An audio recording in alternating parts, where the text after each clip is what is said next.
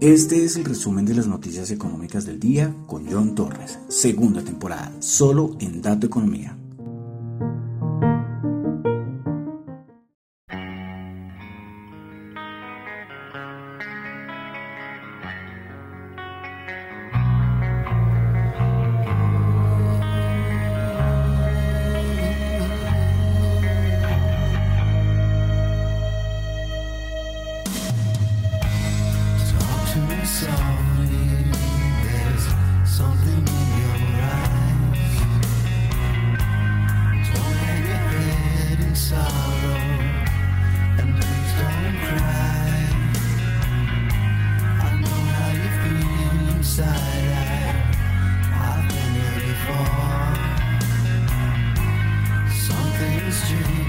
side.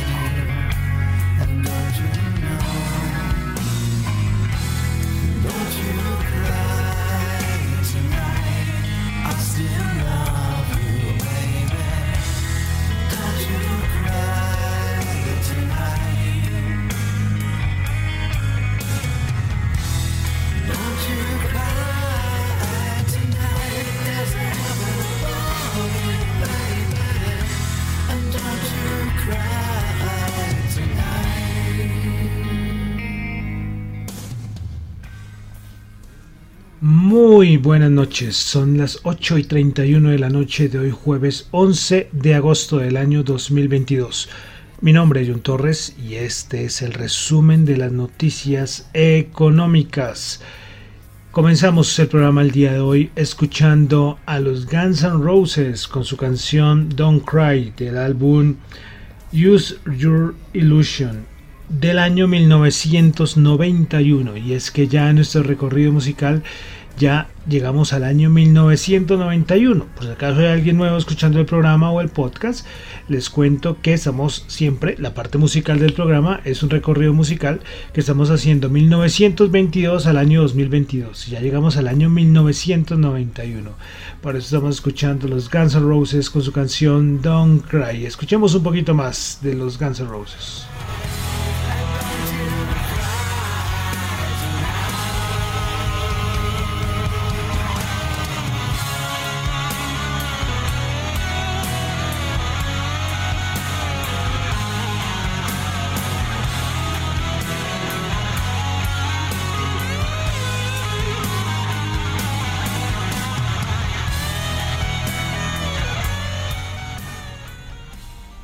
Bueno, con los Guns N' Roses ahí de fondo, los vamos a dejar ahí de cortinilla. Eh, comenzamos entonces el programa el día de hoy. Quiero saludar a los que me escuchan en vivo en Radio Dato Economía, tanto en la aplicación de Ceno Radio como en la aplicación como en vivo o en la aplicación de Ceno Radio. La aplicación de Ceno Radio, recuerden que está para iOS y para Android también los que escuchan el podcast en Spotify, muchas gracias a los que me escuchan ahí, no olviden calificarlo, igual en Apple Podcast, muchísimas gracias, en Google Podcast y en la aplicación de streaming descentralizada Tita TV. Bueno, entonces vamos a comenzar con el resumen de las noticias económicas. Espero que sea más corto de ayer. Ayer fue un programa, yo creo que ha sido los más largos, casi 45 minutos, qué barbaridad. Yo creo, no, no he visto, no sé si haya tenido buenas, no creo, porque un programa tan largo este es el problema de dejar acumular. Eso es el problema de dejar acumular. Y eso que es el resumen. Imagínense que no fuera el resumen. Qué desastre. Pero bueno, hoy espero que sea más cortico.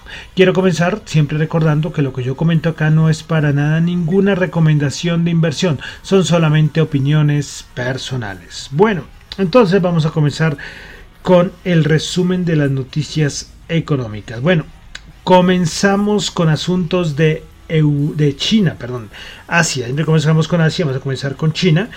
Y es que, aunque el día de ayer se había dicho que China ya no iba a hacer más prácticas militares cerca a Taiwán, que ya lo único que se iba a dedicar era volver a sus rutinas inspecciones, hoy se supo que había múltiples buques chinos de la Armada China que siguieron realizando eh, misiones militares frente a la costa este de Taiwán y muy cerca a la isla de Yonaguni en Japón.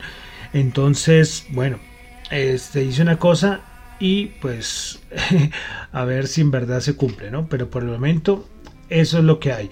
Vale decir que se supo que el presidente Xi, que trató de comunicarse con el presidente Joe Biden, comenzó de paz. Eh, pero bueno, los estadounidenses dicen, y Nancy Pelosi, la que más ha hablado estos días, es que ellos dicen, ay, nosotros fuimos a hacer una visita, sino que China es el que se puso un poco agresivo por la visita. Pero bueno, eh, dejamos Asia, vamos ahora a Europa, y hoy el Scholz, el, el canciller alemán, dijo que la turbina, volviendo al asunto de la turbina, la turbina del Nord Stream 1 está lista para ser importada de Rusia, que los rusos que ya dejen de buscar excusas y que ya todo está listo, que la turbina está lista, que ya la pueden importar. También hoy el, canciller alemán empezó a hablar que tiene que ponerse de acuerdo con varios países de Europa para llevar eh, petróleo, eh, para llevar gas, llevar petróleo eh, de África Europa, pasando por España. Eso fue una propuesta y que, y que, y que no la descarta, ¿eh? que vamos a ver qué dicen los, el resto de países europeos. Bueno, pasamos ya a Estados Unidos, donde tuvimos el dato semanal de subsidios de desempleo.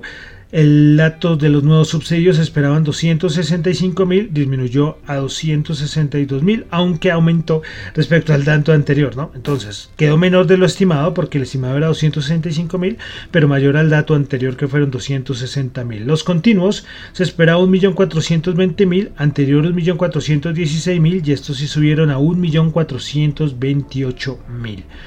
Bueno, un dato importante, ayer tuvimos dato de inflación y hoy tuvimos el dato y hoy tuvimos el dato de índice del precio de productor en Estados Unidos. Pues se esperaba 10.4 y quedó en 9.8%, bajó. El anterior había sido 11.3. El dato mensual se esperaba 0.2 y terminó en menos 0.5. Eh, eso sí, quitando la parte de energía y la parte de alimentos, este índice de de productor se estimaba 7.7, quedó en 7.6. Pero bueno, un dato también que acompaña y refuerza el dato que tuvimos de inflación. Bueno, siguen miembros de la Reserva Federal hablando. Daily, que es la que más ha hablado, no sé cuántas veces ha hablado esta semana la señora Daly.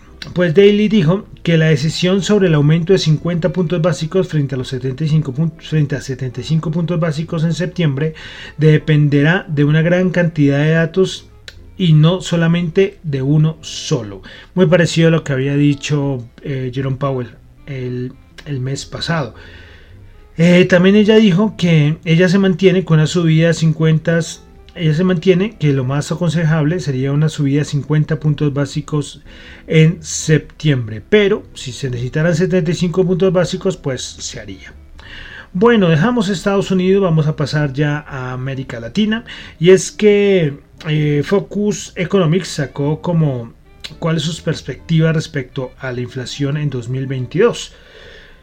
Bueno, a nivel regional, hablo de Latinoamérica, de México a Argentina, ellos esperan una inflación más o menos de toda la región, como les digo, de México a Argentina, del 15.6. A nivel de países, ven a México con inflación del 7.5 para el 2022, Colombia 9.3, Perú 6.7, Chile 11.2, Argentina 82.1, Uruguay 7%, Brasil 7.7, Venezuela 95%, Panamá 4.8 y Costa Rica 9.5%. Respecto a este dato de inflación, hoy tuvimos dato de inflación en Argentina, pues eh, la inflación interanual ya se ubica en 46 perdón, no, la inflación, el 46 no, 71%, ya se ubica la inflación interanual en Argentina. Eh, el 46 es de los primeros 7 meses, qué barbaridad. Ya Argentina, creo que este mes ya tuvo mayor inflación que Venezuela.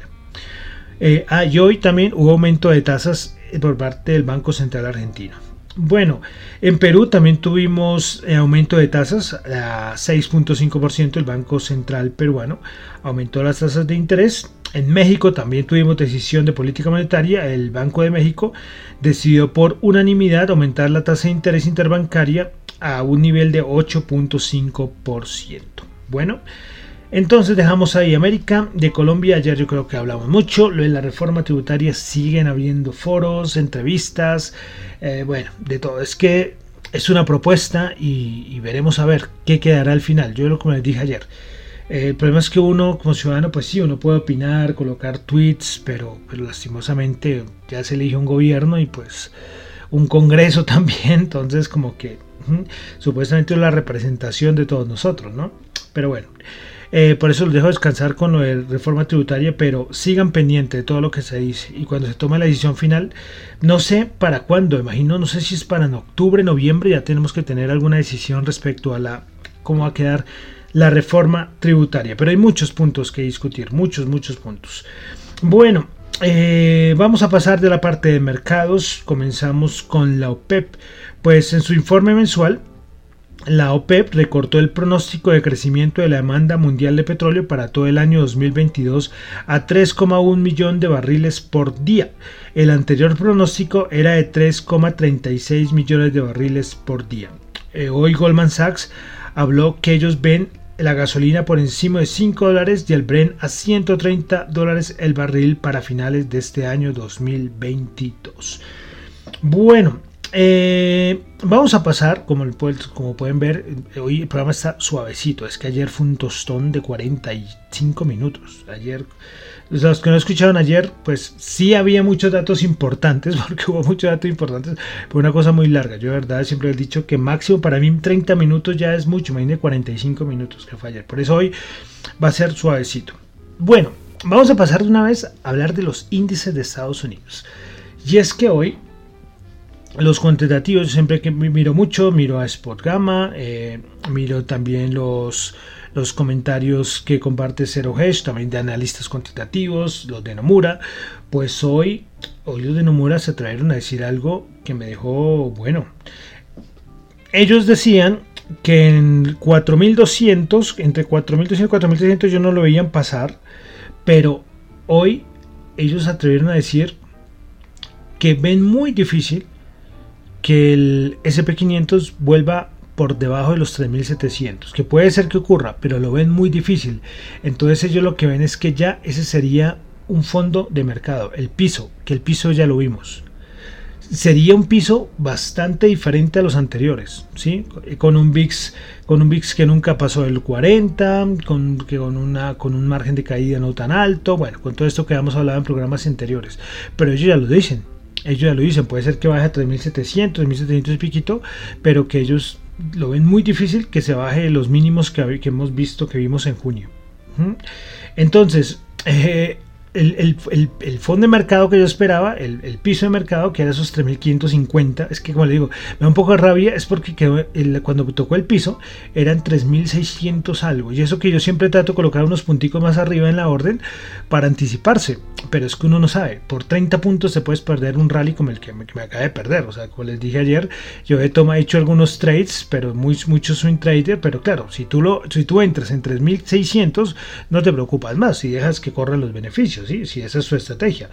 Pero bueno, entonces me pareció curioso, curioso esto. Hay muchos datos donde señalan que, que va a ser muy difícil que el mercado se dé la vuelta de una manera muy fuerte. Bueno, esta es una opinión que ellos tienen.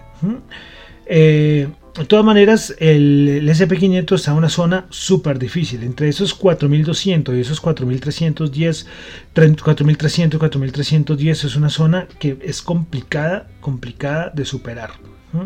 Entonces, a ver qué, tendremos. Tendremos en unos días también vencimientos de, opciones. Eh, también después el, el, rebalanceo que se hace mensualmente. Bueno, todavía tenemos otros datos más. Pero bueno, les comparto esto que salieron de los cuantitativos. ¿Será que tienen razón? Eh, no lo sabremos. No lo sabremos todavía. Tocará. Tocará tocará esperar a ver qué nos trae, qué nos presenta el mercado. Pero bueno, ahorita en el mercado vamos a hablar de un puntico importante.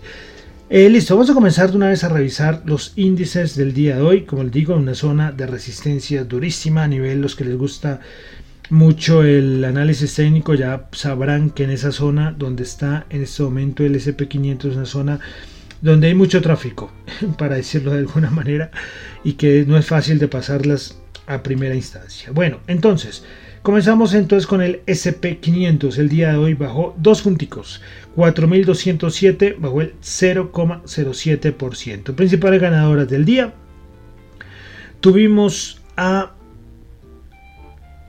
Devon Energy subiendo el 7,3%, Marathon Oil subiendo el 7% y Slum, Slumberger subiendo el 5,6%. Prepares perdedoras en Face bajando el 3,4%, Pfizer bajando el 3,3% y ServiceNow bajando el 3,2%. Vamos ahora con el Dow Jones, que este sí terminó en positivo. Muy poquito, pero terminó en positivo. Subió 27 puntos, 0.08%, 33.336. Principales ganadoras del día en el Dow Jones tuvimos a Walt Disney. Recordemos que los estados financieros de ayer de Walt Disney fueron buenísimos. Eh, principalmente, pues no fueron extraordinarios, pero sí ese número de suscriptores pues le ayudó mucho. Pues Walt Disney subió hoy 4,6%, Chevron subió 2,4% y The Traveler subió el 2,3%. Principales perdedoras, Johnson Johnson bajó el 2%, Amgen bajó el 1,4% y Salesforce bajó el 1%. Vamos ahora con el Nasdaq 100. El Nasdaq 100 el día de hoy bajó 86 puntos, bajó el 0,6%, 13.291 puntos. Principales ganadoras en el Nasdaq 100, Pinduoduo subiendo el 4,9%. JD.com subiendo el 2,5%, Airbnb subiendo el 2,3%, principales perdedoras, DocuSign bajando el 4%, Atlas Core bajando el 3,6% y Zoom Video bajando el 3,5%. Bueno, vamos a la Bolsa de Valores de Colombia. Ahorita se habla mucho de estos movimientos de los, de, las, de los fondos de pensiones que tienen que hacer en los próximos días, que mueve mercado colombiano. Bueno, hoy el Colcap, el Colcap el día de hoy subió 10 puntos, 0,7%, 1.324 puntos. Principales ganadores del día en la Bolsa de Colombia, el Grupo Éxito subió el 10,4%, la noticia que salió ayer lo animó, ISA subiendo el 3,4% y Canacol subiendo el 3,3%. Hay Canacol y bueno, son varias empresas que siguen reportando estados financieros, fue el turno de Canacol. Principales perdedoras del día en la Bolsa de Valores de Colombia, tuvimos a Banco Bogotá bajando el 1,4%, Corfi Colombia Ordinaria bajando el 0,8% y Preferencial Banco Colombia bajando el 0,7%. Bueno, vamos a darle un vistazo a cómo están los commodities este momento. Recuerden que viviramos los futuros. El oro 1804 bajando 3 dólares la onza. El WTI 93.4 bajando 0.4% y el Brent 99.2 tratando de volver a recuperar los 100 dólares el barril. Muchos apuestan a que al petróleo le queda un rally este año. Veremos. Por el momento Brent 99.2 bajando el 0.02%. Dólar en Colombia el día de mañana 4.231 bajando 42 pesos. Bueno, vamos a mirar el VIX el día de hoy en cuanto cerró con la bajada del SP500, el VIX cerró en 20.2, vuelve a ubicarse en esa zona del 20, por encima del 20, es como yo les dije, eh, es que por debajo del 20 es que es una zona, es una, es una frontera muy clave para el VIX. El dólar, eh, vamos a ver en cuánto está, el índice dólar, el DXY, se encuentra en 105.2, muy estable y la rentabilidad del bono, y es aquí donde yo quiero hacer un comentario, está en 2,88. Y es que esto no tiene sentido porque las bolsas van para un lado y ayer se vio muy claramente y los bonos van para otro lado. Y es que con un dato como que el que salió inflación, pues uno dice que la Reserva Federal no va a tener que tomar medidas muy drásticas de tasa de interés, pero entonces los bonos tendrían que haber bajado con fuerza. Ayer cuando salió el dato de inflación, los bonos, la rentabilidad del bono de Estados Unidos a 10 años bajó, no sé, bajó hasta el 2.6, algo así, pero después, pum, volvió a subir la rentabilidad y ahorita está en 2,88. Los bonos están diciendo algo o algo pasa ahí. Ayer, como les dije, ayer me pareció raro y hoy me sigue pareciendo raro con ese 2,88. ¿Mm? Bueno, algo no sé, no sé por qué lo de los, la rentabilidad de los bonos a 10 años está tan alto, tan alto a lo que debería estar con lo que está haciendo la renta variable. Pero vale decir una cosa que es importante y varios analistas lo aclaran, y es que en renta variable hay mucho minorista, mucho retail mientras que lo que es mercado de bonos es una cosa más institucional. Para meterse a este mercado se necesita mucho capital, mucho dinero. Mientras que en el renta variable ahora hay mucha gente, mucho minorista. puede ser, los comportamientos son distintos, pero sí, lo de la rentabilidad del bono está siendo un poco, un poco sospechosa, sospechosa estos días. Bueno, eh, vamos a terminar entonces como siempre con las criptos. Eh, hoy salía antes de ver cómo van las principales criptos por market cap. Eh, sacó Zero Hedge una Zero Hedge esta cuenta que es muy famosa. sacó un comentario, creo que fue el 2017 de BlackRock. Es que Bitcoin solo sirve para lavado de dinero. Y después colocó BlackRock año 2022 ya, le estamos ofreciendo criptos a nuestros clientes institucionales. ¿Cómo cambia, no? ¿Cómo cambian las cosas en cinco añitos? Bueno, eh, criptos, Bitcoin subiendo, bajando, subiendo, bajando. El 1,8%, Ethereum bajando el 0,6%, BNB bajando el 2,7%, Ripple bajando el 1,5%, Cardano bajando el 2,8%. Solana bajando el 0,2%, Polkadot bajando el 4,3%, Dogecoin bajando el 1,3% y Avalanche bajando el 2%. Bueno, ayer les prometí, es que ayer con ese corre-corre ayer, que les iba a comentar algo que sucedió eh, en estos días y era algo llamado Tornado Cash. Y es que el gobierno de Estados Unidos pues multó y prohibió que todos usaran Tornado Cash. ¿Pero qué es Tornado Cash? Pues Tornado Cash es un protocolo de privacidad de, criptos, de criptoactivos, y que permite, eh, permite a las personas ocultar el origen o destino de sus criptos o tokens en la red de Ethereum. Su código está diseñado para mezclar las criptomonedas de un usuario con un grupo de criptos de otro usuario a través de un smart contract que utiliza un método llamado prueba de conocimiento cero. Así se hace difícil para rastrear la procedencia de los fondos. A ver, un ejemplo. Eh, hay, diversos tipos de exchange, ¿no? Hay exchange centralizados y hay exchange descentralizados. En los exchange centralizados son los más famosos, Binance, Buda, Coinbase. Ahora, con todo este asunto de la regulación que estamos viviendo desde hace ya varios meses, eh, los, los exchanges centralizados son muy cuidadosos con el dinero que entra a sus exchanges, a las plataformas. Entonces, ¿qué pasa? Existen estas aplicaciones de Tornado Cash que lo que hace es que, por ejemplo, yo que tengo una sostengo, o sea, haciendo algo malo, o sea, mi dirección de, de cripto está en la lista negra, porque hay lista negra de direcciones de cripto, eh, yo se lo envío a otra persona. ¿Listo? Se lo envío. John le envía a Pepito. ¿Listo? Entonces, Pepito, lo ideal es que él necesita su dinero en el exchange, en Binance, por ejemplo. Entonces, claro, en el rastreo, recuerden que en las blockchain públicas, en esta blockchain, se puede rastrear de cierta manera todo a nivel pseudoanónimo. Aparece la dirección y claro, si aparece que yo que tengo una dirección sospechosa le envía a él y él después envió eso al exchange, pues a él le, congelan los fondos, le, le quitan la cuenta o no le quitan, le banean la cuenta, bueno, todo un lío.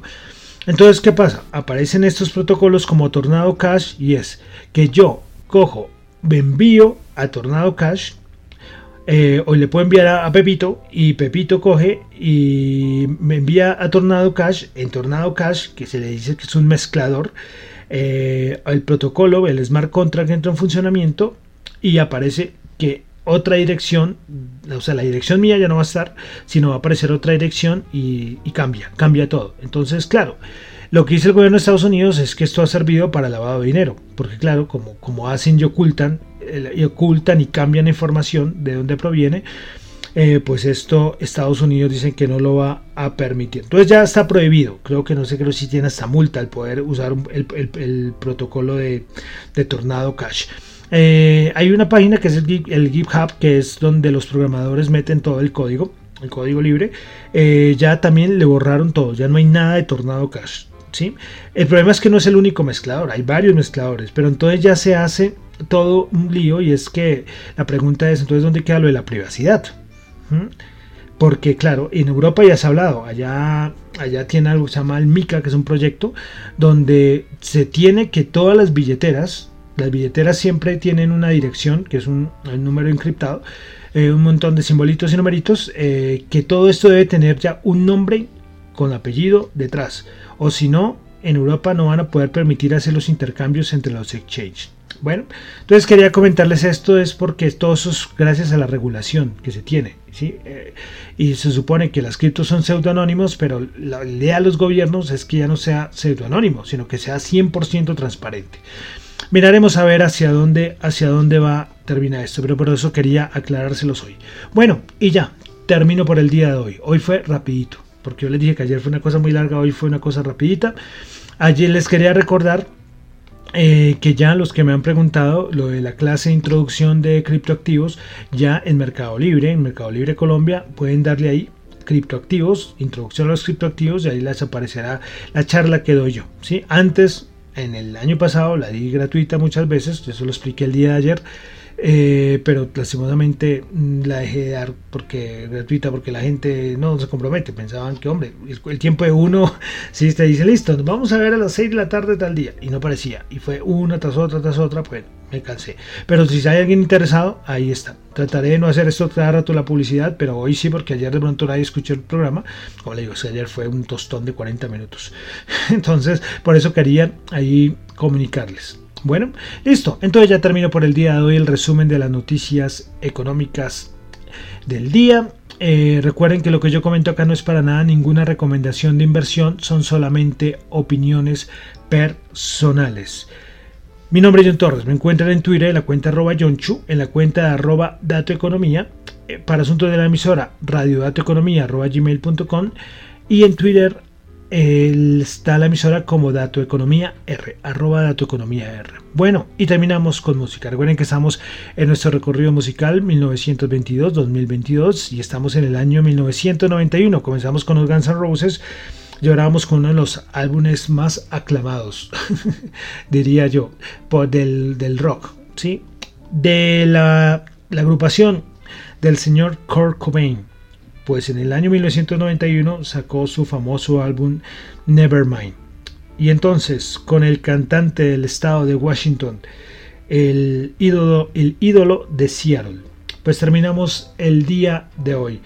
Entonces vamos a terminar con la canción eh, Smells Like Teen Spirit, la canción del, del. Bueno, entonces terminamos con Nirvana, Smells Like Teen Spirit. Muchísimas gracias.